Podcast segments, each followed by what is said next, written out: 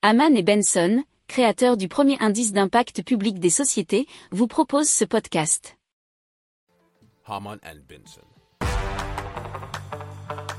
Le journal des stratèges.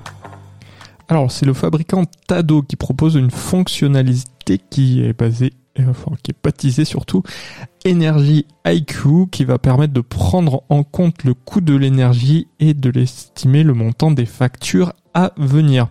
Alors, lorsque l'utilisateur souscrit à l'abonnement qui s'appelle Auto Assist, l'application lui permet d'accéder à l'interface Energy Cockpit où un rapport mis à jour quotidiennement dévoile l'estimation de la consommation mensuelle. Un curseur permet de basculer vers les devises pour obtenir une estimation en euros.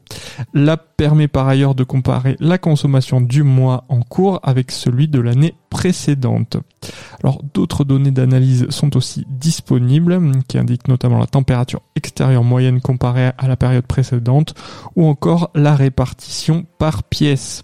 Pour ces dernières données soit la plus pertinente possible, alors un appareil TADO doit être présent dans chaque pièce. Pour obtenir ce résultat, l'utilisateur doit au préalable indiquer certaines données dans l'app, relevé de compteur ou facture de chauffage, mais aussi le montant du tarif énergétique souscrit auprès du fournisseur. Donc c'est une nouvelle façon, bien sûr, de, de contrôler sa consommation d'énergie. On vous en a donné déjà pas mal dans le journal des stratèges afin ben, d'éviter les surcoûts euh, liés à l'augmentation des prix énergétiques.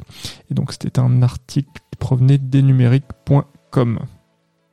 Si vous aimez cette revue de presse, vous pouvez euh, vous abonner gratuitement à notre newsletter qui s'appelle La lettre des stratèges, LLDS, qui relate, et cela gratuitement, hein, du lundi au vendredi, l'actualité économique, technologique, énergétique, mais aussi de l'hydrogène, et puis de tout ce qu'on trouvera super intéressant pour votre vie.